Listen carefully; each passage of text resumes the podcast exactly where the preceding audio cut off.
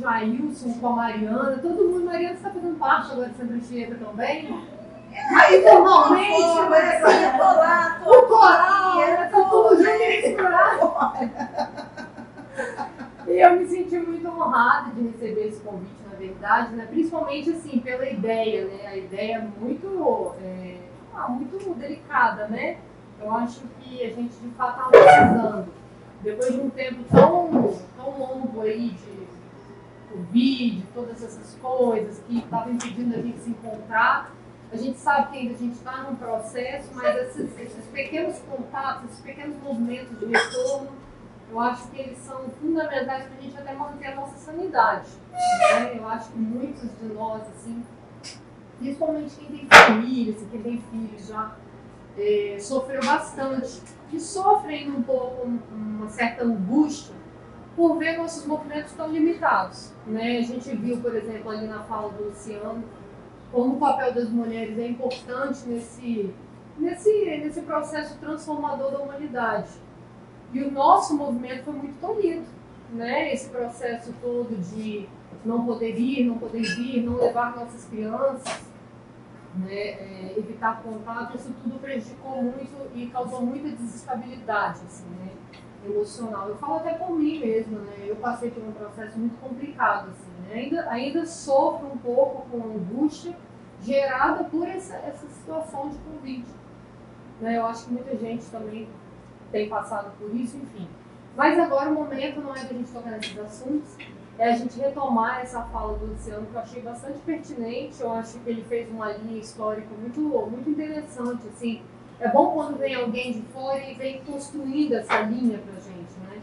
A gente ouve falar dessas mulheres de forma muito pontual, mas é difícil às vezes construir todo um cenário, todo um panorama do que elas foram capazes de construir mesmo para a nossa civilização. E eu acho que ele fez um papel muito, muito bacana, Luciano, de, de trazer essas informações para a gente.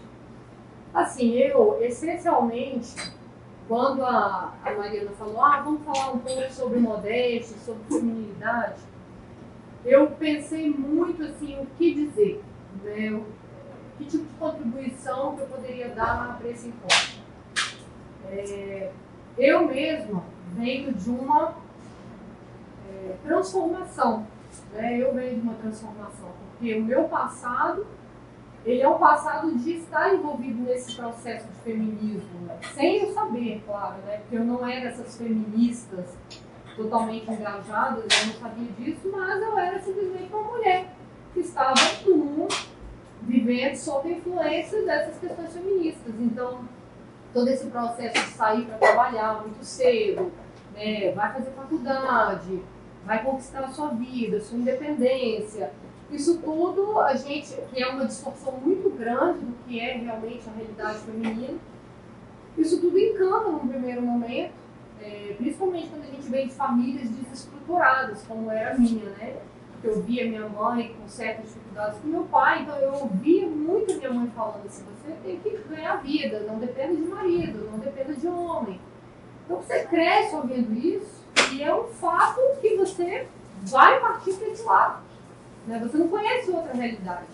Como o Luciano bem falou, assim, a igreja ela abdicou um pouco desse processo de educar. Né? E como a igreja já não estava mais educando, e a gente via um cenário muito para esse sentido de ir ganhar vida, de conquistar, é assim que a gente vai, né? É assim que a gente. é, muitas meninas católicas, inclusive, têm essa visão também. Né? Tem a visão porque é, é, é a cosmovisão atual. Não é? É, o feminismo ele já está tão entranhado em nós assim que ele, na verdade, ele se mistura um pouco com um pensamento que pouca gente fala e que, é, por mais que a gente não queira, influencia muito nas nossas atitudes, que é o pensamento liberal. Né? A gente, nós católicos, temos, infelizmente, um impacto muito grande do pensamento liberal nas nossas vidas. Né? E o que é esse pensamento liberal? É justamente achar que a gente pode fazer tudo, assim, contradizer tudo o tempo inteiro. Então, né, um dos aspectos do pensamento liberal. Então, por exemplo, quando a igreja fala assim, ah, é, a menina tem que guardar a sua castidade, por exemplo, né? é, tem um namorado, não pode, tem que evitar determinados contatos, etc e tal, para manter a sua castidade, aquela coisa toda. Mas lá no fundo, a menina católica, ela sempre vai trazer aquele espíritozinho pensando assim, ah, mas não é tanto assim, eu, ah, eu posso encontrar meu namorado, eu posso ficar com ele até mais tarde, eu vou dar conta de segurar, e não vai dar, não vai dar conta de segurar. Bem, nós estamos entre mulheres aqui, a gente pode ser sincera. Eu lembro quando eu estava no processo de voltar para a igreja, eu tava, vou ter que colocar no óculos para enxergar vocês. quando eu estava voltando para a igreja, que eu estava fazendo a crisma, e eu fiz, eu já mais velha, né, eu fiz crisma com uma turma de meninas muito novas, é, e era muito nítido esse espírito, sabe? Assim, a gente tinha o coordenador da Crisma que falava, que orientava, e etc, etc. Mas a gente sentia, sempre tinha uma, aquela coisa assim, não, mas eu confesso, eu resolvo, eu confesso, eu resolvo. Então isso tudo, gente, é, por que eu estou falando isso? Porque esse espírito liberal é um espírito corrói, corrói a nossa catolicidade, vamos dizer assim. Mas só corrói quando a gente tem uma catolicidade comportamental, vamos dizer assim. Não é uma catolicidade de fé viva, de fé viva, rica e, e intensa. Né? Então, por exemplo, é, quando a Mariana falou, vamos falar sobre modéstia, a primeira coisa que eu pensei, eu não vou falar sobre modéstia, eu vou falar sobre a virtude da temperança. Porque assim, a modéstia, gente, é o fruto do fruto do fruto do fruto, é o final da linha. A modéstia não é o meu objetivo. Meu objetivo fim não é a modéstia. Esquece isso. Meu objetivo fim é conquistar as virtudes, desenvolver a virtude da temperança. E aí sim, como fruto de todo esse processo de conversão, de intimidade com Deus, a gente vai chegar na modéstia. Então, assim, é, por que, que eu falo isso? Porque, gente, igual o Luciano falou, né? Essa coisa da moda. Gente, a moda está tão entranhada na gente que até dentro do meio católico. Então, assim, é, a gente confunde, às vezes, a questão da modéstia com a questão de ter um vestido assim, assado, de uma marca assim, assado, porque ele veste assim e ele não vai. A gente acaba reduzindo a coisa, uma coisa que é transcendente, para uma coisa que é material. Então não tem sentido. Amor. Tá ótimo, obrigada. Então, assim, eu fico muito agoniada, na verdade, quando eu vejo as meninas falando muito sobre essa questão do modéstia, batendo teto, modéstia, modéstia, modéstia, gente, esquece a modéstia.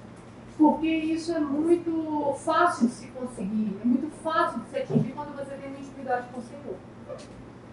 Quando você não tem intimidade com o Senhor, qualquer manifestação visível de, é, de, de, definir uma moral vai esbarrar até mesmo numa heresia que a gente chama de maniqueísta. Que é o que? Tudo que é visível, tudo que vem do corpo é pecado. Entendeu? E fica tudo muito visível, a gente acaba não vendo o nosso interior. Né? Então, assim, não vale ficar pensando na roupa que vai vestir. Não vale ficar pensando no vestido.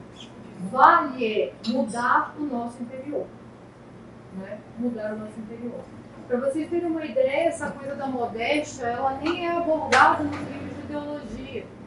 Né? Os grandes teólogos eles falam da modéstia como um fruto mesmo, é um fruto do Espírito Santo, né? um fruto dos dons do Espírito Santo. Mas assim, é uma consequência. Né? E é difícil falar isso, porque a gente pensa assim, ah, como é que a gente atinge então a temperança? O que, que é a virtude da temperança? Né? O que, que é a virtude da temperança? Porque assim, a gente conhece a virtude, a virtude da justiça, a gente conhece a virtude da fortaleza, a gente conhece a virtude da prudência. É muito mais fácil a gente enxergar essas virtudes, né? É muito mais fácil entender como elas funcionam e como elas agem na gente. Mas a temperança não é tão simples de enxergar. Mesmo porque dessas quatro virtudes, que a gente chama de virtudes cardeais, né, que são as virtudes que, que Deus nos dá, é, a temperança é a única que age no próprio agente. Né? A justiça, a fortaleza e a prudência são virtudes que nos são dadas para o próximo, né? para a gente conduzir nossa relação com o próximo, mas a temperança não. A temperança age na gente mesmo. E justamente por ela agir na gente, é que ela é tão difícil da gente conseguir, às vezes, observar. Porque é muito mais fácil a gente observar os atos de justiça, é muito, muito mais fácil a gente observar atos de fortaleza, de prudência, mas os atos da temperança são difíceis de perceber, porque exigem um autoconhecimento, exigem uma autoavaliação e, principalmente, exigem uma coragem para se olhar no espelho e ver quem a gente realmente é. Quem a gente realmente é. Né? Como é que a gente realmente está na nossa relação com Deus. E isso, gente, essa avaliação diária, isso dói. Isso dói. Obrigada. Você quer? Depois, eu Depois você pega.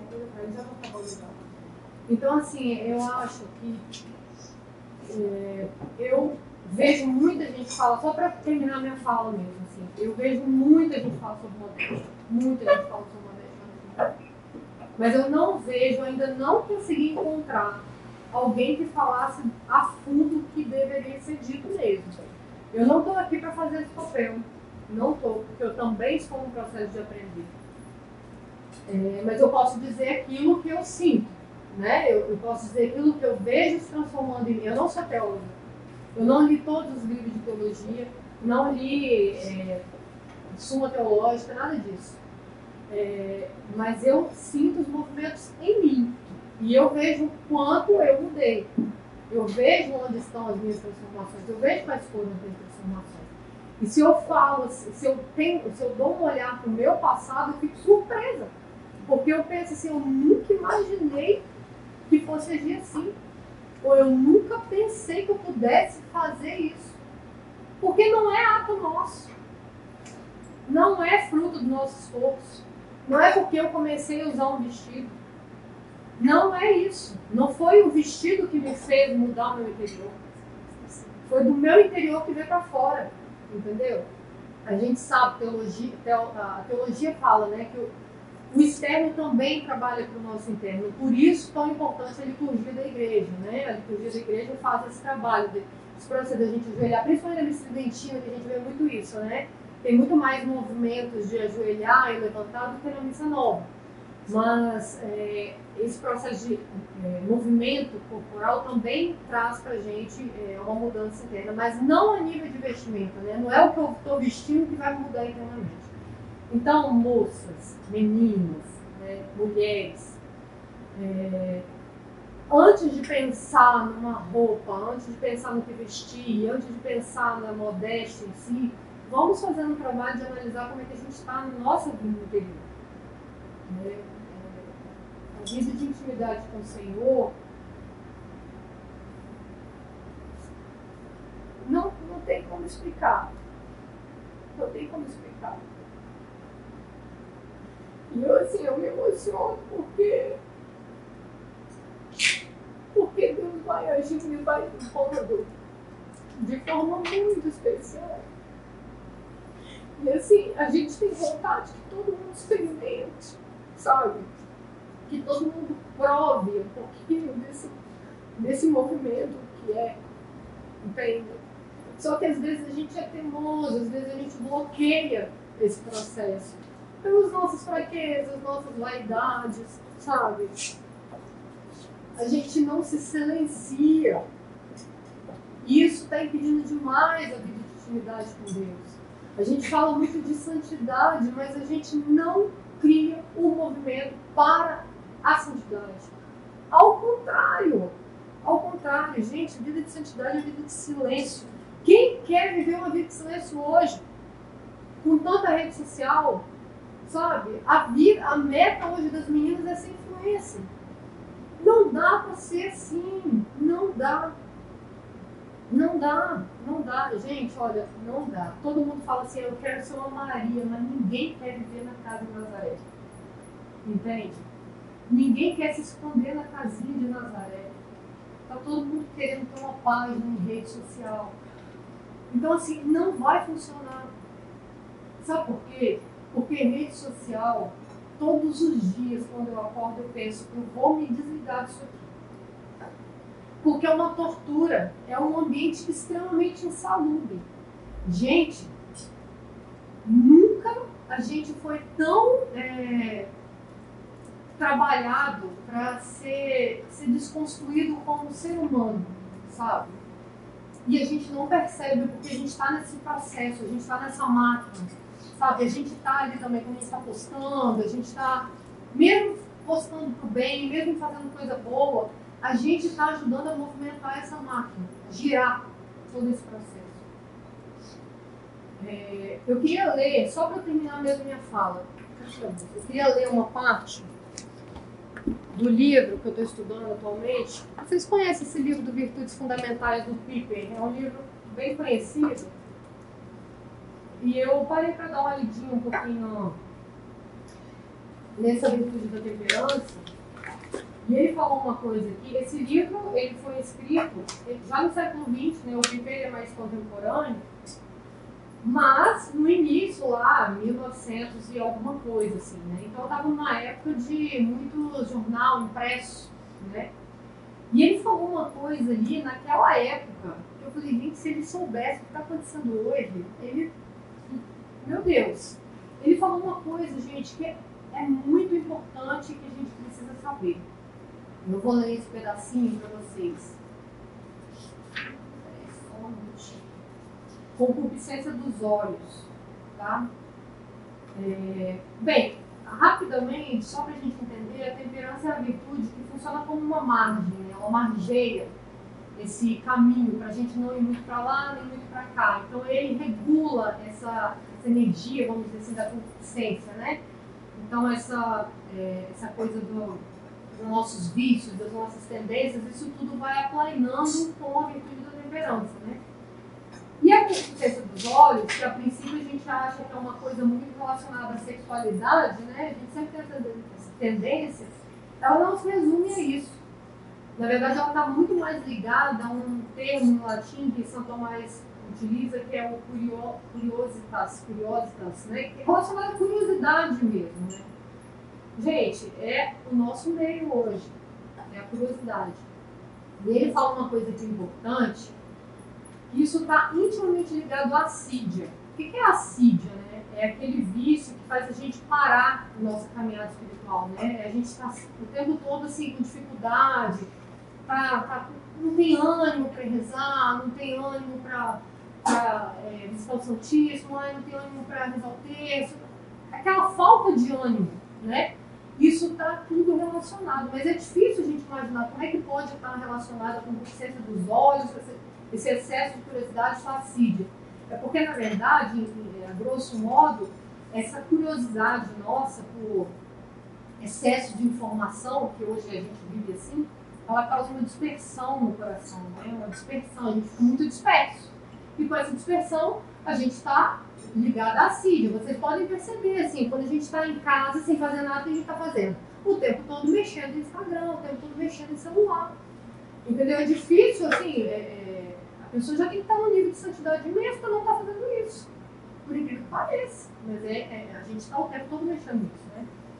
E ele fala uma coisa aqui muito interessante, que eu vou só ler para finalizar mesmo.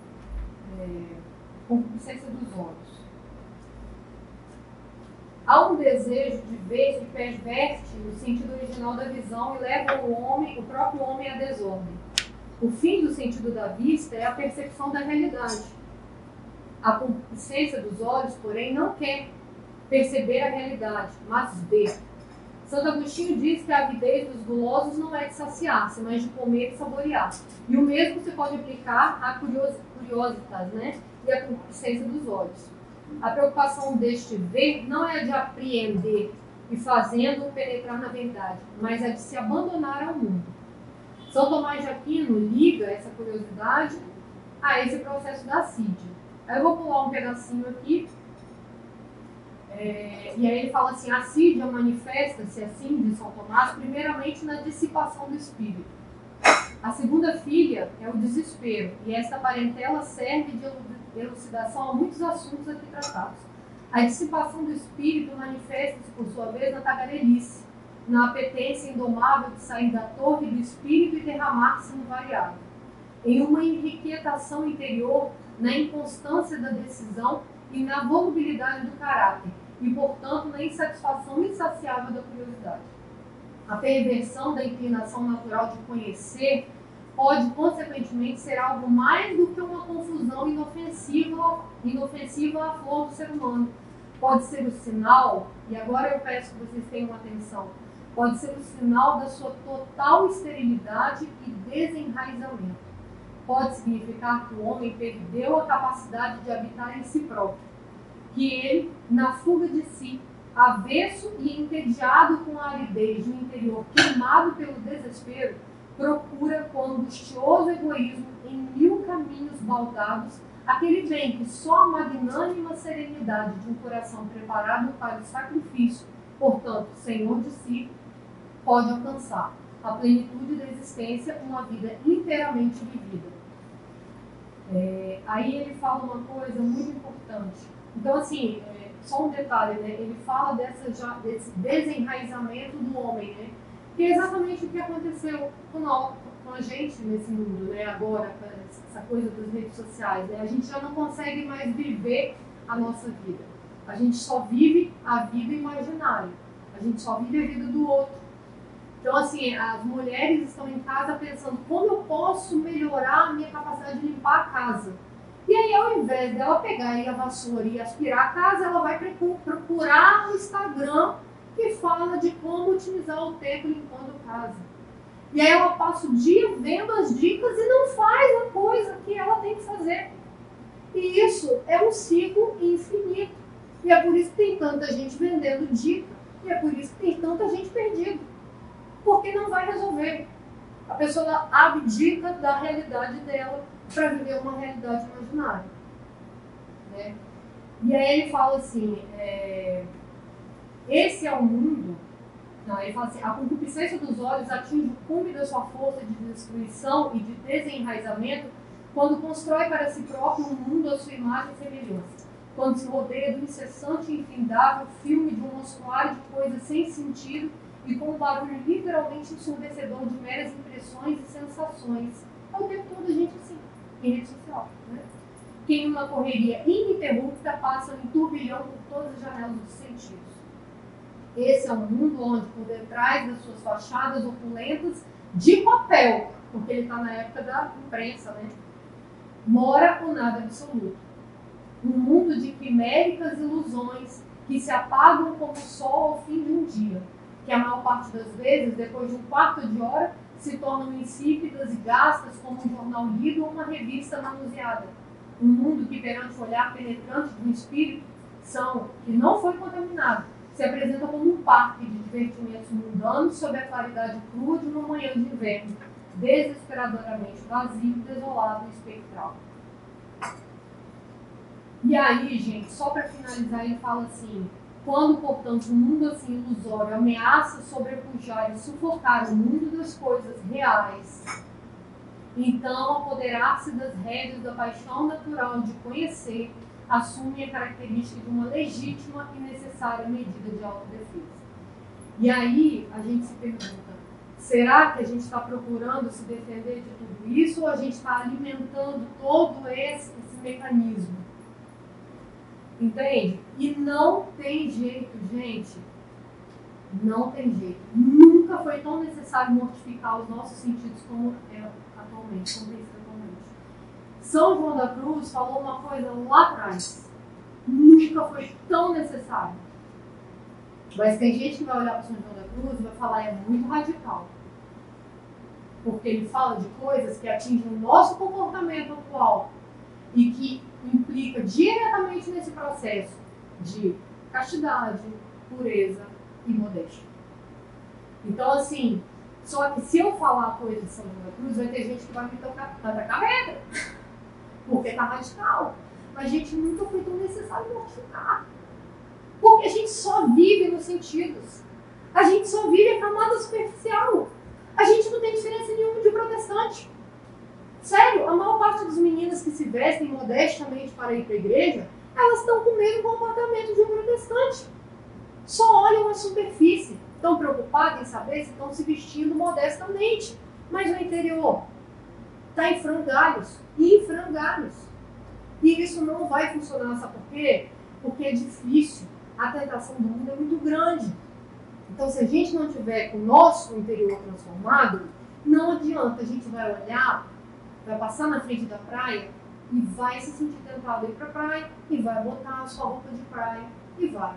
E aí a modéstia que estava na igreja não serve para a praia. Entendeu? Então, assim, por que eu sou modesta num pedaço e não sou modesta no outro? É porque não está no interior. Não mudou ainda. Entende? Não mudou. Então, gente, modéstia, para mim, tem que ser uma transformação daquilo que é interno, que vem para fora. Né? Vem para fora. Espontaneamente vem para fora. Não é uma coisa que você vai impor em você. Não dá para ser assim. Não dá para ser uma coisa imposta. Entendeu? É uma coisa que você faz parte desse processo de desapego. É o desapego do mundo material. É o desapego. É o desapego. Então, é o desapego da, da calça apertada. Eu não estou falando que calça é imodesto. Entende? Eu tenho calça no meu guarda-roupa. Só que existe formas e formas de usar uma calça. Né? Então, assim, calça atarracada não dá para usar é imodesto. Porque calça atarracada é a mesma coisa que mulher nu. Não dá pra ser diferente, gente. Eu vejo o bumbum, entendeu? Eu vejo a silhueta toda. Então, assim, é, ficar ditando esse tipo de coisa, ah, a calça é modesta, isso é horrível, entende? Eu só estou dando um exemplo para dizer que não é aquilo que você veste. É exatamente todo o contexto que vem de dentro para fora. É isso que eu queria dizer, assim. Mas que outras coisas eu vou falar? então, vamos fazer perguntas, reflexões, vamos aproveitar, assim. Virtudes fundamentais do Bíblia. É um livro bem conhecido, tá? É um livro bem importante, interessante também. Sabrina, a questão da modéstia, né? Você falou que você também foi uma mulher que passou por todo esse processo, uhum. né? dia desse a gente estava meio trocando ideia nos processos aí, da gente assumir o poder, de ter essa visão, de estar à frente, né, de equipe, de praticamente agir como, querendo agir como um homem de forma inconsciente. Sim. E aí quando você, a gente tem esse estalo, né, lembrando que isso não é uma regra, como a Sabrina falou, né, nós não estamos debatendo moralismo aqui, aquela questão superficial, a superfície das coisas está falando de algo mais profundo. E quando você tem aquele clique assim, que vai funcionar para cada pessoa de uma forma muito específica, né? Estou falando do meu lugar aqui. De você querer mudar a vida e ver as coisas com outros olhos, né? De não, não se masculinizar, não querer mais ter aquela voz de comando que a gente foi treinada. Nós somos uma, da mesma geração, né? Sabrina e eu então a gente foi treinada para o comando, foi treinada para a negação das coisas da casa, para dizer que eu queria ter filho, né? E para mandar em todo mundo. E isso não é legal porque leva a gente a uma situação muito complicada. E hoje, olhando para trás, eu vejo que, no meu caso específico, algumas mudanças que eu fiz é, ainda me geram uma espécie de mortificação. Então, às vezes, eu não sei o que vocês acham, o próprio fato da gente abrir mão de algumas coisas que a gente gosta, e muito, né? Eu era a pessoa do terninho. Ah, nossa! Né? Do saltão. Então, assim, abrir mão disso, para mim, mas foi um processo meu. Ninguém virou para mim e falou que tinha que ser assim, dessa forma é, é como se fosse uma mortificação. Então, para algumas pessoas, essa busca ela pode soar como uma mortificação também, como a gente está falando. Às vezes, assim, é aquela história, né? Quando a gente ainda está na janela, lá no castelo, a gente fica olhando o pessoal na praia e pensa, nossa, como eles são felizes uhum. com as suas roupas de banho e tal. Assim. Quando você começa a se afastar da janela e achar que o mundo não é só aquilo e que existem outras formas da gente buscar a diversão, a gente vai se mortificando cada vez mais. Mas talvez para algumas pessoas a própria modificação no sentido externo Não estou falando da superficialidade, no sentido externo, da concretude. É uma mortificação, como foi o meu caso. Eu não sei o que você teria falado para a gente sobre isso, sabe? É uma constante mortificação, Mariana, porque assim, não dá para você viver passando nesse mundo. Só se você for já no sonho de sete temporada, né? Não tem como. Porque essa mortificação ela acontece nos mínimos detalhes. Na verdade, a gente vai, esse processo de desapego vai sendo refinado. Né? Então, a princípio você deixa de usar uma calça apertada. Né? Pegando esses exemplos nossos sim, aqui. Sim. Depois você abaixa o teu salto. Sim. Aí depois você diminui o seu brinco. Aí depois você começa a perceber que você não tem mais aquela necessidade, sei lá, de usar aqueles montes de anéis. Aí de repente você começa a ficar até incomodado de usar. Mas é um processo muito natural e lento, não pode ser uma coisa imposta. Exatamente, nem moda, digamos não, assim. Ah, agora vou ser assim, não, não é assim. Não pode ser. Eu tive, bem, eu tive um processo. É, eu acho que Deus, Deus assim, ele é, muito sábio né, nas coisas. E às vezes as meninas que estão é, mais novas, que são formadas já nessa geração agora desse catolicismo que está revigorado, têm uma facilidade de ter mais informação e aquela Sim. coisa toda. Nós que somos dessa geração aí, a gente precisou receber uma purificada meio que na, na né? Então, no meu caso, por exemplo, foi com as, as duas gestações. Né? Eu tive uma purificação muito grande ali. Por quê? Porque eu era essa mulher do salto, do terno, uhum. né? Do, enfim. Do poder. Do poder, é. exatamente, do poder. E ah, os meus filhos me tiraram dessa realidade. Então eu tive que matar uma Sabrina e nascer de novo. E foi um luto horrível que eu passei. Porque eu não ainda estava plenamente convertida, eu estava no, eu estava no processo de conversão. Né? Mas assim, na verdade, eu já estava convertida, mas eu não estava naquele, naquela decisão do caminho da santidade. Que a gente fala assim, agora eu vou, vou trilhar esse caminho para mim. Eu não estava. Então, é, eu não consegui entender uma série de coisas. Né? Depois que eu fui perceber como é que Deus foi agindo. Talvez a questão de perfume. É, para mim foi terrível na gestação. Eu tirei perfume depois, quando eu tentei usar, eu já não, já não sentia uma necessidade. É, e mais uma série de outras coisas, assim, né, que a gente vai, vai percebendo, né. Mas é porque é difícil, porque a gente acaba usando exemplos muito exteriores, muito superficiais, né. É difícil porque cada um tem uma realidade, então cada um vai saber onde é que, é que vai modificar, né. Então, assim, ela vai, vai saber onde que dói o calo dela, né? A Cris também. Cada um tem o seu calo, né? Eu tinha os meus, eram muito significativos, muito, né? Eram muito bem delimitados. e assim, é, eu acho que filho é, é a melhor forma de você perceber quem você é. Ou seja, você não é um nada, você é um nada, você é que um nada.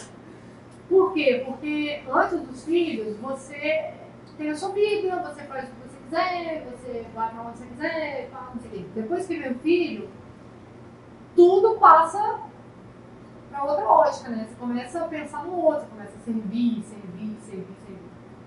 E essa coisa do servir, por exemplo, para mim, nossa, foi a parte mais difícil, porque eu, uma genuína colérica, assim, da pior espécie, né? Daquela, assim, tinha, eu, eu, trabalhava com uma equipe grande, assim, tinha uns 10 funcionários, eu era aquela, aquela mulher igual de filme de. filme aquela da, da É, igual aquele negócio de Olhos Pradas. É, eu sei. Eu era daquele estilo lá, coisa terrível. Então, assim, eu, todo mundo me servia e eu nunca imaginei servir ninguém. Entendeu? E aí, quando eu me vi nessa realidade de servir o outro, foi, doeu na carne. Mas doeu, doeu, mas doeu fazer chorar. Sim, foi horrível. foi horrível. Não foi fácil, não. Então, hoje, por exemplo, eu tenho a minha filha, né, a Helena. É, e eu só penso assim, nossa, meu Deus, eu, eu tenho uma única eu não posso errar com a minha filha na educação. Né? Porque eu já tenho que formar a cabeça dela para a santidade. Assim. Então, não pode ter desvios. Né? Então, eu tomei uma série de decisões, algumas até é, mais polêmicas, né? A questão do homeschooling, por exemplo, enfim, que é uma decisão muito pessoal, quase cada um, né? Mas eu enxerguei que essa é a forma que eu tenho um pouco de proteger nesse caminho, porque a gente está muito difícil. Olha, e é, é coisa de cinco minutos. Quem tem filho pequeno sabe disso. É coisa de cinco minutos. Então, faço educação em casa. A gente vai. Ele só não pode ficar o tempo todo dentro de casa, então a gente né, vai pra praia, tenta ir no horário que não tem mais movimento, para brincar no parquinho, tenta encontrar outras crianças lá. Então, é coisa de 5, 10 minutos que tem de contato com outras crianças na mesma idade. Eles sempre vêm com umas histórias que eu fico cabulado, mas como é que de onde você tirou isso? Ah, porque foi a menininha que falou. Ah. Então, assim, é difícil.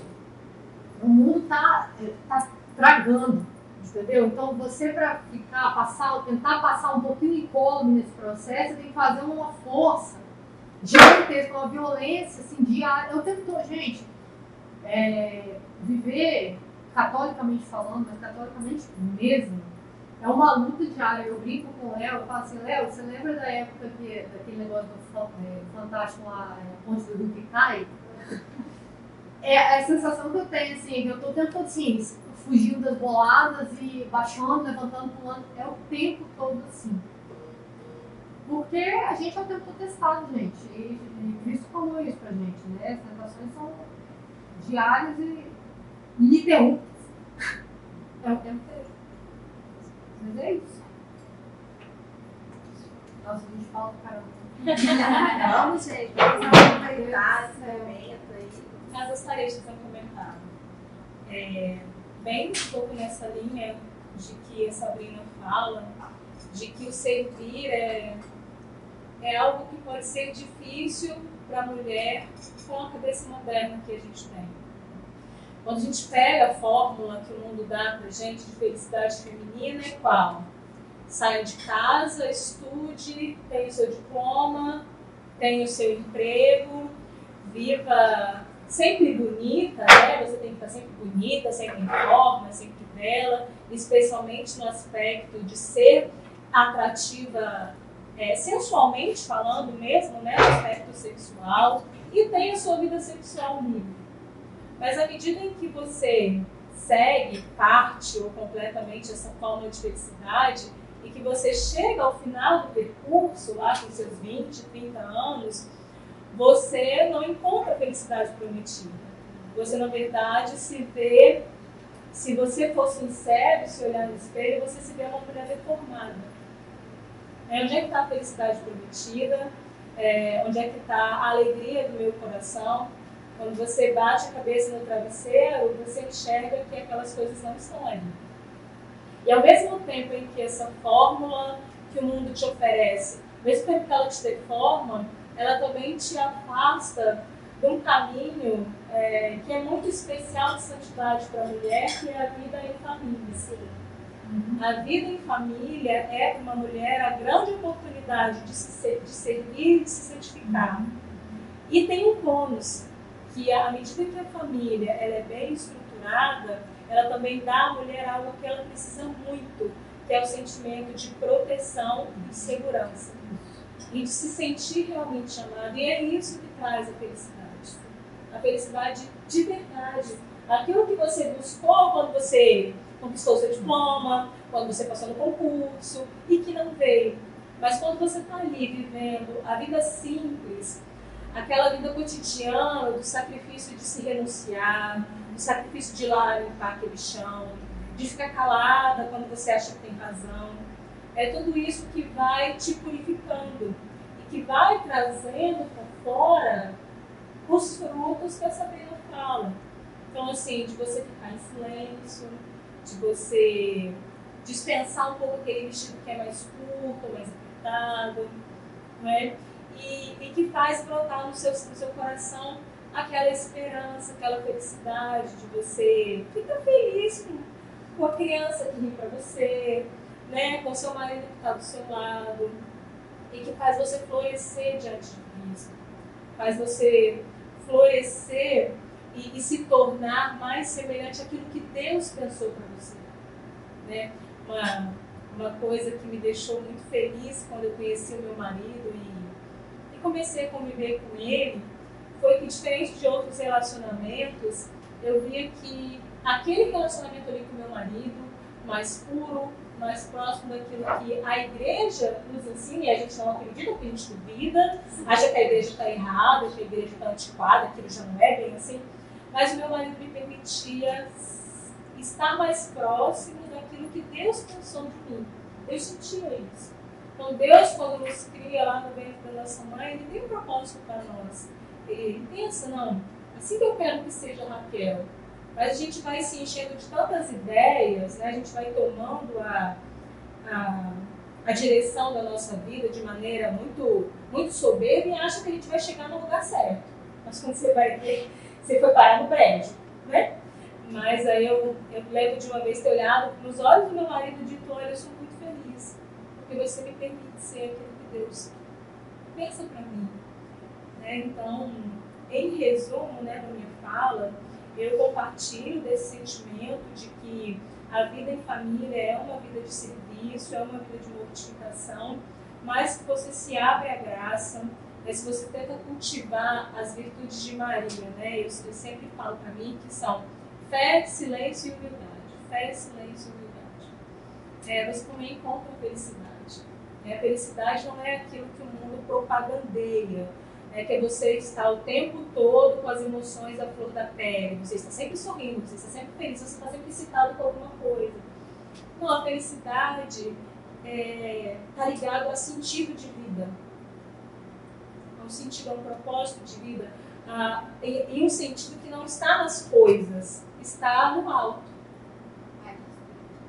Isso, sim. Então, quando você se vê em sintonia com aquilo que Deus projetou para você, está ali, né, e você tem essa, esse vínculo com, com o eterno, você tem essa noção de eternidade, que você está tentando fazer esse caminho, aí sim vem a noção mais próxima da felicidade. É isso que faz, é, me faz feliz como mulher. Não são os diplomas, não é o dinheiro que eu ganho, não é nada disso. Né? Eu falo que se, ah, se belo dia houver oportunidade de poder ficar em casa com os meus filhos, tá bom também, entendeu? É, e isso é, é, é, é, completamente diferente daquilo que o mundo propagandeia e aquilo que a gente vê ali nas mídias sociais todo dia, que é aquela mulher é, linda, né? Viajando. Ela está sempre viajando, criando seus cachorros, né? Tá tudo legal. É isso. É, fazendo um comentário até puxando teve um dia que eu tava no shopping, né, tomando café, e eu vi uma mulher dessa passando, assim, todo um salto elegante, bem, tal, bolso, pá, poderosa. Eu olhei assim e pensei, gente, a mulher é muito engraçada, né? Ela se reveste toda essa roupa, né? o salto, as unhas vermelhas, tudo isso para tentar trazer aquela coisa que o homem tem naturalmente, que é essa coisa altiva, do poder, do ser mais forte, né? O homem tem isso naturalmente. E a mulher precisa construir isso através desses apetrechos, né? da roupa, do salto alto, é, o, é, o que, que é a unha vermelha, né? Se sentir segura, poderosa, aquela coisa toda. Eu sei que eu já fiz isso. Né? E eu olhei assim para aquela mulher e pensei, meu Deus, e, e lá no íntimo dela, ela é só uma mulher que está precisando ser protegida. No final das contas é isso. Porque toda mulher quer uma proteção. Não tem jeito. E aí, puxando também o assunto de família, isso é muito importante. Eu li isso na. É, um dos primeiros livros que eu li quando eu estava voltando para a igreja foi esse, A Mulher Eterna, da Gertrude Von Foi um livro que marcou muito a minha vida ele é um livro que eu indico para todas as mulheres lerem, porque ele não é um livro fácil. Ele é um livro difícil, tem uma linguagem difícil, é, não é tão é, distribuído em capítulos, né? É, é, tudo muito embolado e ela usa muitas é, muitas figuras literárias também, ela tem muita cultura, ela tem muita cultura, então ela traz muita informação ali. Então a pessoa ela lê a primeira vez e não consegue digerir, uma segunda, que ler uma terceira, tentando tirar, extrair todas as camadas de sentido do livro. Mas no primeiro momento, é, ela já falou uma coisa muito importante para mim que eu precisava ouvir naquele momento. Quando eu estava voltando para a igreja, eu é, já tinha meus 34 anos, não estava namorando, não tinha é, nenhuma previsão de arrumar nenhum marido, nem namorar, nem nada. Então eu estava naquela situação de estar me sentindo angustiada. E eu estava muito inquieta. Por quê? Porque a gente sabe que a mulher de determinada idade ela já começa a sentir naturalmente uma necessidade de construir uma família.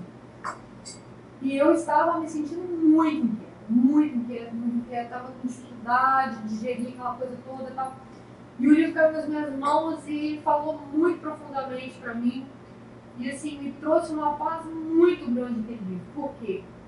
Porque ela, ela trabalha essa coisa da mulher eterna é, a vocação da mulher, né? Então ela fala exatamente sobre a vocação da mulher. E aí ela fala das vocações da mulher esposa, né? A mulher mãe, é, principalmente na maternidade, né? A mulher mãe. Né? E aí, como é que fica essa coisa da mulher que não casa? Né? Como é que funciona essa maternidade? Como é que, então, essa vocação natural da mulher da maternidade, como é que ela fica? Né? E ela construiu uma, uma ela fez um trabalho ali muito, muito importante de explicar como é que funciona a maternidade espiritual, que é a maternidade a qual todas as mulheres casadas ou solteiras estão é, chamadas a, a, a, ser, né, a fazer a maternidade espiritual. Que é não só uma questão é, de rezar para as almas, para todas as almas, enfim, que é a maternidade espiritual propriamente dita, né, que a gente conhece, assim, é como se a gente adotasse algumas almas, né? Mas também essa coisa da maternidade para com o próximo. E ela citou uma coisa muito interessante, ela assim, ó, geralmente as mulheres que não casam, ela, ela fala, né, é, elas acabam assumindo profissões que têm essa coisa da maternidade, então, do cuidado com o próximo. Né? Então, é cuidado com o idoso, é enfermeira, é assistente social, é, ela acaba trabalhando mais na igreja, se voltando mais para as pessoas. Ela começa a se focar na por quê? E aí eu comecei a perceber um monte de coisa, né? Aí lendo, aí cruzando um pouquinho com o Chesterton aqui, o Chesterton fala muito dessa coisa da mulher também, né? É... Gente, a mulher só é uma excelente funcionária porque ela nada mais, nada menos está desenvolvendo a maternidade dela só que na empresa. Assim, por que, que a mulher é uma extraordinária secretária? Por que geralmente os, os altos executivos têm mulheres como secretárias, né? A principal secretária. Porque elas são como mães para eles. Elas são como mães. Elas cuidam de tudo do cara cuida de toda a agenda, cuida da alimentação do cara, cuida de tudo. A mulher transfere a maternidade da casa para a empresa. Por isso que ela é uma excelente funcionária. Ela sempre vai ser uma excelente funcionária. Entendeu? Então, assim, essa maternidade, ela é muito própria da mulher. E ela vai ser exercida em qualquer lugar, em qualquer momento, casando ou não casando. Então, isso me, é, me tirou angústia na época né, eu fiquei bem aliviada nisso, porque eu percebi que eu teria uma utilidade. Porque a princípio a mulher que fica solteira, ela acha assim, ah, meu Deus, eu vou ficar petitiva, é, vou ficar, é, não vou fazer nada, e não é assim. E aí ela termina o livro dela uma coisa muito importante. Eu saí cruzando também com a realidade atual. Não sei se vocês já perceberam que o movimento feminista agora, ele trabalha não só nessa questão da desconstrução, essa coisa da mulher assumir o papel do homem, isso já é coisa do passado, né? Agora ela assume outras, uma coisa mais destrutiva, que é essa coisa do aborto, né, que é muito forte, ou seja, não deixar nascer, e essa coisa da família tóxica. Não sei se vocês já ouviram essa expressão, eles estão trabalhando muito essa coisa da família tóxica. Por quê? Eles estão querendo cortar essa coisa da vocação natural da mulher. Porque a mulher, ela já não vai mais gerar filho e ela também não vai mais cuidar do próximo. Ela não vai mais cuidar daquele que precisa ser cuidado na casa dela. Ela não vai mais cuidar dos avós, ela não vai mais cuidar dos pais. Porque a família é tóxica. Então, assim, você vê que a coisa é tão demoníaca e o demônio ele trabalha unindo todos, todas as pontas, sabe? É, é, são todas as pontas. É uma coisa. Então, assim, como é que a gente reverte isso? Não tem jeito, gente. Só existe uma forma de reverter isso. Essa forma é individual, é sendo santo. Porque Paulo Ricardo fala uma coisa muito interessante. No final dos tempos, só os santos vão suportar. Porque vai ser uma coisa insuportável. Já está sendo, né, gente? Já está sendo insuportável. Já está deixando a gente doido. Já está deixando a gente maluco. É... E outra coisa, isso que ele fala aqui, desse desenraizamento da figura humana, que até pouco tempo atrás eu falava com ela assim, né? A gente está no ponto do ser humano se desintegrar na nossa frente. Isso é passado, ele já se desintegrou. É tanto que já se desintegrou, por quê? Porque hoje a gente vê essas coisas bizarras acontecendo de gente andando, imitando cachorro em shopping, não sei se vocês viram. Isso só acontece porque o ser humano já se desintegrou, gente já se desintegrou. Porque o ser humano, ele, ele não, ainda não vai passar por um processo para poder imaginar que não, ele já, já não existe mais a figura humana. Agora, pensa, com, se a gente fica assustado, pensa como Deus olha para a humanidade hoje. Olha quão afastado a gente está da figura que ele criou atrás. Olha a figura humana, cheia de dignidade, de filho de Deus. Olha como a gente se distanciou disso. Isso, gente, é assustador. A gente só reverte isso de forma individual, cada um no caminho de santidade. Porque a gente sendo santo, a gente traz a gente, outras pessoas com a gente. Entendeu? E é por isso que ele. Eu não vou entrar nos meandros da igreja. Mas é por isso que não se fala mais de santidade, a não ser pouquíssimos sacerdotes né, que trabalham esses conceitos de santidade. As redes sociais impedem, porque a gente não consegue se silenciar, a gente não consegue meditar, a gente está perdendo o meio, o meio que nos conduz a esse processo de santidade. Não há santidade se a gente não cria intimidade com Deus. A gente não cria intimidade com Deus se a gente perde esse processo de meditar, meditar a palavra, de entrar da gente. Santa Teresa é muito clara nisso. Deus está dentro da gente. A gente precisa entrar na gente. A gente não consegue mais isso, porque o nosso cérebro está muito agitado. Muito, muito, muito, muito, muito agitado. A gente compra livro e não lê. A gente compra livro e não lê, gente. As pessoas não leem. Ó, o Léo faz postagem lá no Instagram sobre o negócio de santidade, de mortificação. Aí as pessoas acham um absurdo, é radical demais. Aí o Léo fala, mas não vem cá, você não está comprando os livros, como você publicar, você está comprando. Você não... Vai ler o livro. O livro está lá no livro. Está lá no livro. É que a pessoa compra para ter biblioteca. Ela não compra estudar. Então, gente, não vou falar mais não, porque eu tô com uma música aí que senão eu alguma coisa, né? Então, gente. O Jair Assim, é, alguém gostaria de fazer mais alguma consideração? Eu gostaria de fazer duas considerações das falas já aqui, né?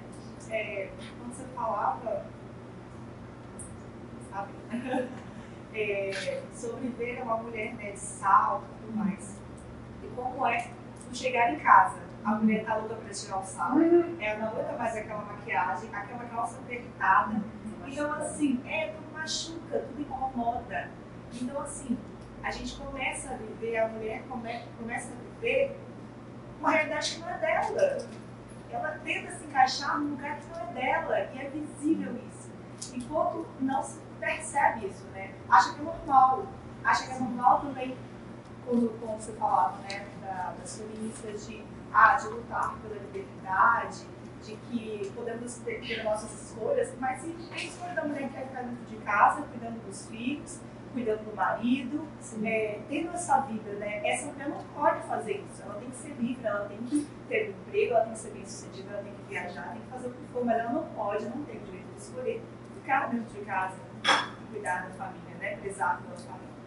Então, é uma, há uma distorção em tudo isso, né? É, ela, ela é a liberdade de ser escrava do chefe. É, é. Né? Ela É, a mãe do chefe. é, venderam uma dignidade que não existe. E assim, como a gente já está se encaminhando para o final, né, é, é uma coisa importante, né? Acho que a fala que a Sabrina traz para a gente hoje é uma fala de reflexão muito pertinente, né? Porque nós que, que- que buscamos essa vida né, na modéstia, né, na verdade, na busca da virtude da temperança, né? Porque a modéstia é filha da temperança, uma coisa muito ampla, né? Está além das roupas. É uma coisa muito, muito maior do que isso. É, a gente tem que tomar cuidado para não cair realmente no moralismo, do que pode e o que não pode, porque o moralismo é algo muito superficial e muito pobre, e ele, e ele traz em si um vazio de nosso Senhor muito grande. É alguma coisa muito, muito rasa. Eu acho que a gente realmente precisa, né, enquanto mulheres, tomar as rédeas da, da civilização novamente. Como a Sabrina fala, a única forma não é através dos grandes movimentos, né? é da nossa vida de oração, do nosso encontro com Deus, do nosso encontro com, com- com- conosco mesmo, né? Assim, com quem eu sou, para que, que eu, o que, que eu vim fazer aqui. Ok, eu visto saia, mas no meu interior, o meu interior está coerente com a roupa que eu estou vestindo, ou eu estou só vestindo para mostrar alguma coisa, porque senão a gente acaba caindo na superficialidade é, das mulheres fatais, né? Que eu já fui. É, é, né? Então, assim, é, e, e, e sou, e sou grata por esse processo. Não acho que esteja errado, como a Sabrina falou, é um processo. É processo. Cada um é que vai saber aonde que o calo é, é, dói, aonde que aperta. Mas eu acho que o mais importante é eu consigo ficar comigo, eu consigo ter uma vida de oração. Não é vida de oração para cumprir a agenda lá, o schedule, né? Hoje é o dia do texto, hoje é o dia da quaresma, não sei o quê. Não. Eu vou me ajoelhar, eu vou estar comigo mesmo. Durante os meus afazeres do dia a dia, seja no escritório, no consultório, na clínica, no trabalho, em casa, qualquer lugar, eu estou me colocando na presença de Deus ou eu estou sendo a espectadora de mim mesma? Porque aí é um egoísmo, aí é a vaidade, né? Nossa, como eu estou, porque a vaidade é, é, é algo que, que é a, a- distorção da busca pela beleza que nós mulheres temos, né? A gente estar bem, querer estar bonita, isso não é um problema. O problema é quando a coisa descamba para quando a gente vai ser espectadora da gente mesma. Então, acho que o mais importante, né, Sabrina, sei o que vocês acham, a gente se colocar na presença de Nosso Senhor e ter Nossa Senhora como nosso modelo. Né? O nosso modelo precisa ser Nossa Senhora, aquela que calou. Né? Eu também sou colérica, tenho muita dificuldade de calar, né? de levar os desafios para casa. Então, assim, cada um dentro do seu temperamento vai buscar a sua santidade dentro do seu percurso. Não existe um manual, né? Assim, ah, tem que ser assim, tem que ser assado. Cada uma de nós está num momento aí do percurso e vai saber. O mais importante é a gente encontrar com Deus. E saber que a gente vive numa religião que é a religião da concretude. E algumas mudanças, elas logicamente se manifestarão externamente. Mas não pode ser só isso. Tem que ser mais. Porque senão a gente está mentindo para a gente mesmo. Está se enganando. E aí a gente vai continuar triste e perdida de nós mesmos, da nossa feminilidade, né? do nosso lugar aqui no reino dos homens. A gente tem que buscar o reino do céu. Só completando o que você estava falando, a respeito da moralidade, é o perigo da moralidade, de cair na moralidade. Porque isso leva também a uma, na minha visão, a um fator que também é bem nocivo, que é o julgar o outro. Sim. Você, na sua falsa moralidade, você está olhando para o outro que, é, lógico que o que está no inte- no interior a gente acaba refletindo no nosso vestimento, nas nossas condutas, né? exteriormente. Mas você não sabe o que aquela pessoa está passando no momento para estar de unha vermelha, para estar de salto alto, para estar de calça de tênis. Você não sabe o que está passando no no interior daquela pessoa. É muito maravilhoso a gente querer ter uma família, viver em família, é, se calar, ser humilde, ser, é, tentar né, seguir o exemplo de, de, Nossa Senhora, que é sempre o, o nosso norte, né, o nosso rumo, nossa direção. Mas eu estou falando no meu caso, é, eu casei naquela. Me casei virgem, meu namorado, na época que depois que tornou meu marido, como ela falou, permitiu que eu ficasse preservada até o casamento. Todas as questões tentando obedecer, tentando buscar, né? É, entrei na igreja com a Maria de Gounod, né? Sim, sim, tudo dentro do, do, do, do, que a gente mais procurava ser. Né? Daí a dois anos eu tinha um filho de um ano de idade e meu marido simplesmente deu a louca e sumiu. Aí vem a questão, é, nossa, eu não vou tomar as rédeas da situação, eu não vou decidir, eu não vou me, é, ter atitude masculina, porque né, eu tenho que ter minha feminilidade, tá?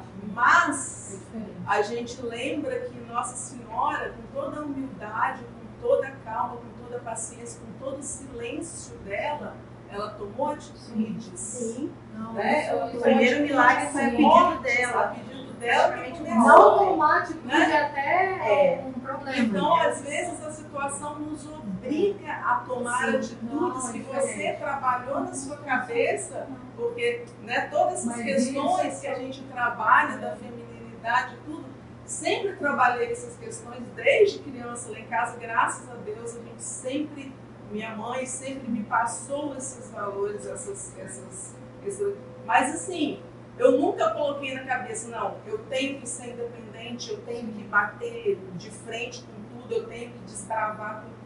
Mas chegou um momento que não, eu não tinha como fugir Mas disso. não tem como, Isso é que não tem receita, por isso que não tem manual, né? É, e por isso que, a, que julgar o outro é muito, é, é perigoso. Você não sabe Sim. a situação que a pessoa está para chegar até ali. Claro, Sim. não, você está coberto razão. E não agir seria até um, uma omissão. Uma omissão, né? Uma omissão. Não, Deus me livre. Os percursos, é todos sim. Coisas, né? Os percursos são diferentes, por isso que a gente tem que tomar cuidado com o moralismo. O moralismo é o olhar é, esvaziado de Nosso Senhor. Né? A gente não pode fazer isso. A gente cai, cai. A gente julga, julga. Mas a gente julga com saia, sem saia, Sim. porque nós, nós, fomos, nós temos a ferida do pecado original. Então a gente acaba, se não fosse isso, seria outra coisa. Então, como nós todos somos pecadores, e a gente tem esse pecado original dentro da gente, a gente acaba caindo. Infelizmente, a gente cai. E a gente julga o próprio irmão. Os Só colégios, gente... então, são terríveis. Sim, são terríveis. Então, assim, a gente, é, às vezes, peca pela falta de caridade e just, justamente pela ausência da mortificação do olhar. Porque eu deixo de olhar os meus problemas para ficar reparando no problema do outro, julgando o outro, que é muito fácil. Resolver os problemas dos outros, gente, é a coisa mais fácil que né? Agora, a gente resolver os nossos, isso aí que é complicado, né? Então, assim, cada um tem um percurso de vida, tem uma história de vida, né? E a gente não, não nos cabe fazer o julgamento das pessoas. É, quando a Sabrina fala, né, do olhar daquela mulher que vestia terno, quando eu falo, é, um, é, é uma coisa muito particular, é, um, é um, um percurso muito particular que não vai funcionar para muita gente, que não vai ser para muita gente, né? Minha mãe separou-se do meu pai, eu, se eu fosse contar a minha vida aqui, né? Então, assim, eu tive um percurso muito diferenciado. Eu tive que assumir as atitudes masculinas. Eu comecei a trabalhar com 15 anos de idade, né? Então, você, você, olha, você tem que resolver. É mais ou menos essa situação aí. Só que aí, por caminhos diferentes, Deus vai colocando a gente em trilhas. E cada uma de nós aqui tem uma trilha diferente, que não é melhor nem pior. Porque Deus ele tem um plano para cada um de nós. Né? Precisa ter um coração generoso. Exatamente. Para responder à altura. sim, né? A gente chega no vulnerável. Exatamente. E assim, talvez, né, sei lá, se eu vou morrer amanhã, não vou chegar à, à, à santidade, mas eu vou morrer lutando. E assim, e a gente precisa ter consciência que nós somos pecadoras, que nós é, temos feridas, que, que nós sofremos ao longo da vida por circunstâncias que são alheias à nossa vontade. A gente não, a gente não pediu para algumas, algumas coisas acontecerem. Né? Mas isso não nos impede de seguir o nosso caminho e, e se colocar diante de nosso Senhor e perguntar a Ele: o que, que o Senhor quer de mim? Isso É isso. todo dia. É todo dia. E é uma luta diária e é difícil para todo mundo. Então, assim, a gente realmente precisa tirar os olhos e o julgamento dos outros para olhar para dentro da gente e ver quem a gente realmente é. Né? Se o que eu estou vestindo, por exemplo, dentro do mundo da superficialidade, está coerente com o que eu vivo sozinha lá dentro da minha casa, quando ninguém está olhando. Só que tem Deus que está olhando. Então, Não adianta nada eu ser a bonitinha, a doce, ter aquele padrão estereotipado e no, no segredo, meu íntimo, ser outra coisa. Porque Deus está vendo. Porque, não, e em alguns momentos dessas autoavaliações que a gente faz, é, Deus coloca e permite situações que o espelho vai bem na nossa frente. Sim. No começo eu não gostava, tinha pavor desses momentos, mas eu aprendi a apreciar. Porque às vezes são coisas que a gente também não tem coragem de assumir. É difícil. São vícios que ficam lá no fundo do tacho da panela, sabe? É uma coisa que está muito entranhada. E olha, isso é uma coisa maravilhosa quando isso acontece. Porque assim, Santa Teresa fala, né? Nesse processo de moradas, assim, quanto mais a gente vai se aproximando de Deus, a gente está entrando cada vez mais num local que é um cristal. Então a gente não pode estar sujo. Né? A gente não pode estar sujo. Então, assim, Deus vai Quanto mais Deus mostra para você, isso é uma graça que você tem. Ah, eu tenho um vício terrível, uma inveja, é uma coisa assim, é uma coisa assada, coisa que você sabe que você tem, mas você não percebia, começa a ficar visível para você começar a lutar, trabalhar com aquilo ali. Não adianta, a gente não entra no aposento do nosso Senhor se a gente não tiver igual esse cristal, sabe?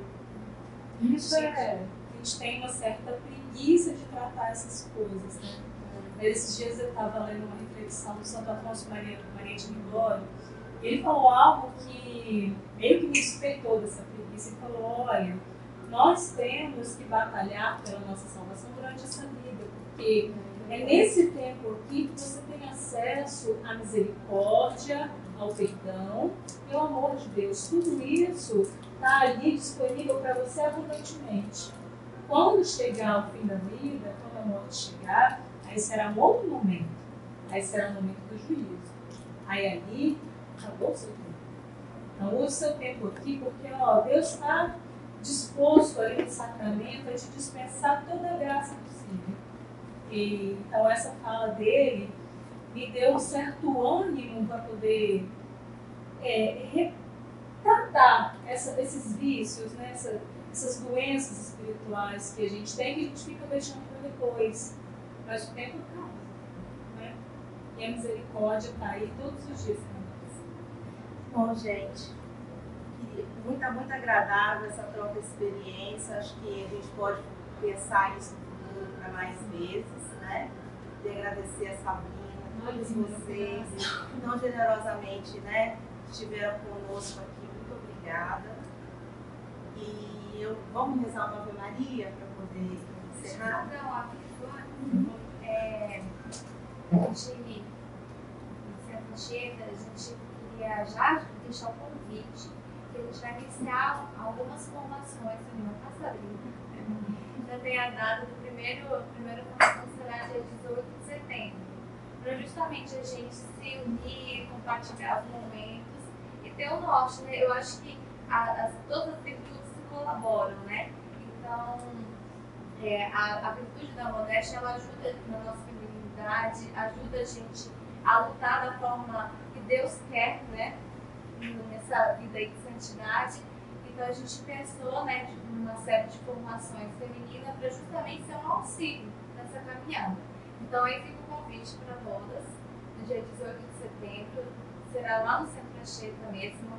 É, não vai ser tão assim, glamouroso, lindo como foi hoje, Né? é algo mais mais simples, mas assim, muito, com muito carinho, pensado assim em nós, tá bom?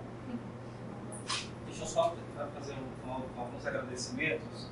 Eu quero agradecer a Mil Flores, que patrocinou essas, esses dados, né? Mil Flores, acho que é assim que fala, né? Não sei. Os galhos, né? Acho que é isso, né? É, a minha estratégia deu certo. todo mundo começou. Vocês estavam muito quietas. Eu achei que ia. ia- É, eu quero agradecer também a, ao Luciano, que cedeu aqui o espaço, né? Porque o Doce, ele não está aqui, mas vou agradecer. Eu já agradeci a ele, mas vou agradecer também a vocês também. Agradecer ao Doces do Casal, que é aqueles brownies ali, né? Foram patrocinados do Doces do Casal, que é da, daquela moça ali. Nossa, eu quero, hein? Deixa pra mim. Legal. Sigam eles, é daquele rapaz ali também, o El, que, que me ajuda lá no Centro Anchieta. Sigam eles no, no, no perfil lá no Instagram, é Doce do Casal, né? É, Manda propaganda, aproveita. casal. Doce do Casal. É, ele não está aqui, mas é o Átila Pedrone que fez o bolo, os, os únicos é, bolos que vocês comeram, e os biscoitos também, patrocinados. Foi o Átila Pedrone também, depois sigam aí no, Instagram. É, agradecer a, a Mariana, que é a Maria que me ajudou na, nessa, nesses meus pensamentos megalomaníacos. Né? Eu sou assim, gente. Cada detalhe foi pensado para poder fazer que vocês realmente gostem. Espero que fique marcado na vida de vocês, tá bom? É, quero agradecer também a Sabrina, obviamente, por ter aceitado o convite. É, brilhantemente ouvi uns pedacinhos, né? muito bom, muito Eu agradecido, muito, muito mesmo, tá? É, inclusive, ela vai é, ministrar as próximas aulas, que é no dia, que ele falou, no dia 18 de setembro, dia 18 de setembro lá na sede do Centro X. É, quero agradecer também a todos, todos vocês que aceitaram o convite, né? Que é, foi feito com tanto carinho. Inclusive, eu quero agradecer ao, ao rapaz que fez os convites. É, o nome dele é o Eduardo. Eu só esqueci o nome do. Escrito, né? Que significa escritura, escri- escritura, eu acho, em latim. Que fez é, é, os convites. A gente ficou cerca de uma semana para poder preparar todos os convites feitos com pena, tinta medieval, né? Que vocês Não, achei muito gente. É. Eu não sou muito afetada nesse negócio de romantismo, não, mas eu achei demais a conta. É, Esse convite eu pensei, nossa, eu não tenho, não sou um cavaleiro, não tenho um castelo, não. a ideia era essa, que vocês se sentissem. É, e. e- Como é que é o nome dele? É pra poder botar esse nome, que é difícil. É, o, o, o arroba mesmo é escritório V. E aí o nome do, do trabalho dele é escritório Vila Velez. Isso. Quero agradecer também a loja Maria, loja Católica Maria, né? Maria Loja Católica, que fez esses cartõezinhos aqui para vocês. se- É, o guia, né? Inclusive da oração de vocês. Né? Dessa moça aqui, Mariana. Mariana tá demais com esses. É, a basquete dela, né? Pensando croquete. Basquete. Vamos Luciano Croquete. É. Croquete. Siga, siga o perfil dela também, é, Mari- é Maria, né? Em latim. Maria e que tem um E no final, né? Loja Católica. É, sigam lá ela, que tem muitos véus. tem véus, tem, tem O que, que croquete. você não trouxe, né? Pois é, menina, acabei no. Mas na próxima oportunidade. a gente. vai gente, voltar esse tá. aqui. Tá bom. É. Aqui é minha grande incentivadora. Não, gente, tá? não aguento. Assim, ela, ela bota fogo, né? Tem aqui minhas clientes aqui também. Muito obrigada. Nossa, Então, assim, mais linda e delicada do mundo.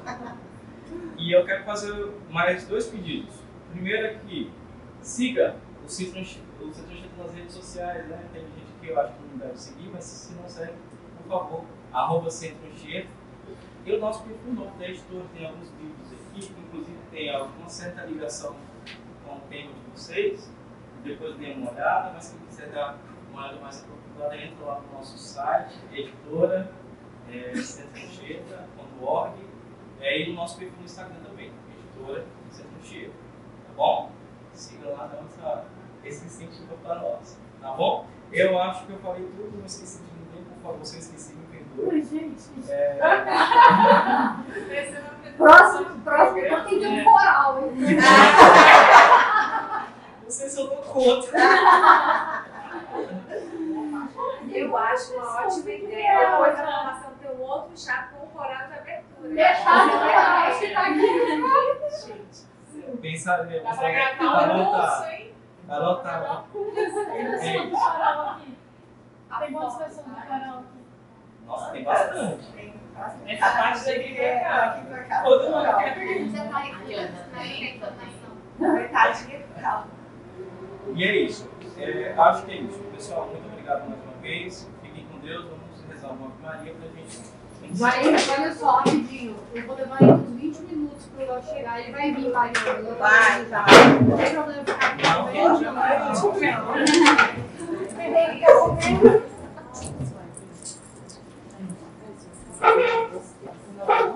Filho do Espírito Santo. Ave Maria, cheia de graça, o Senhor é convosco. Bendita sois vós entre as mulheres, e bendito é o fruto do vosso ventre, Jesus. Santa Maria, Mãe de Deus, rogai por nós, pecadores, agora e na hora de nossa morte. Amém.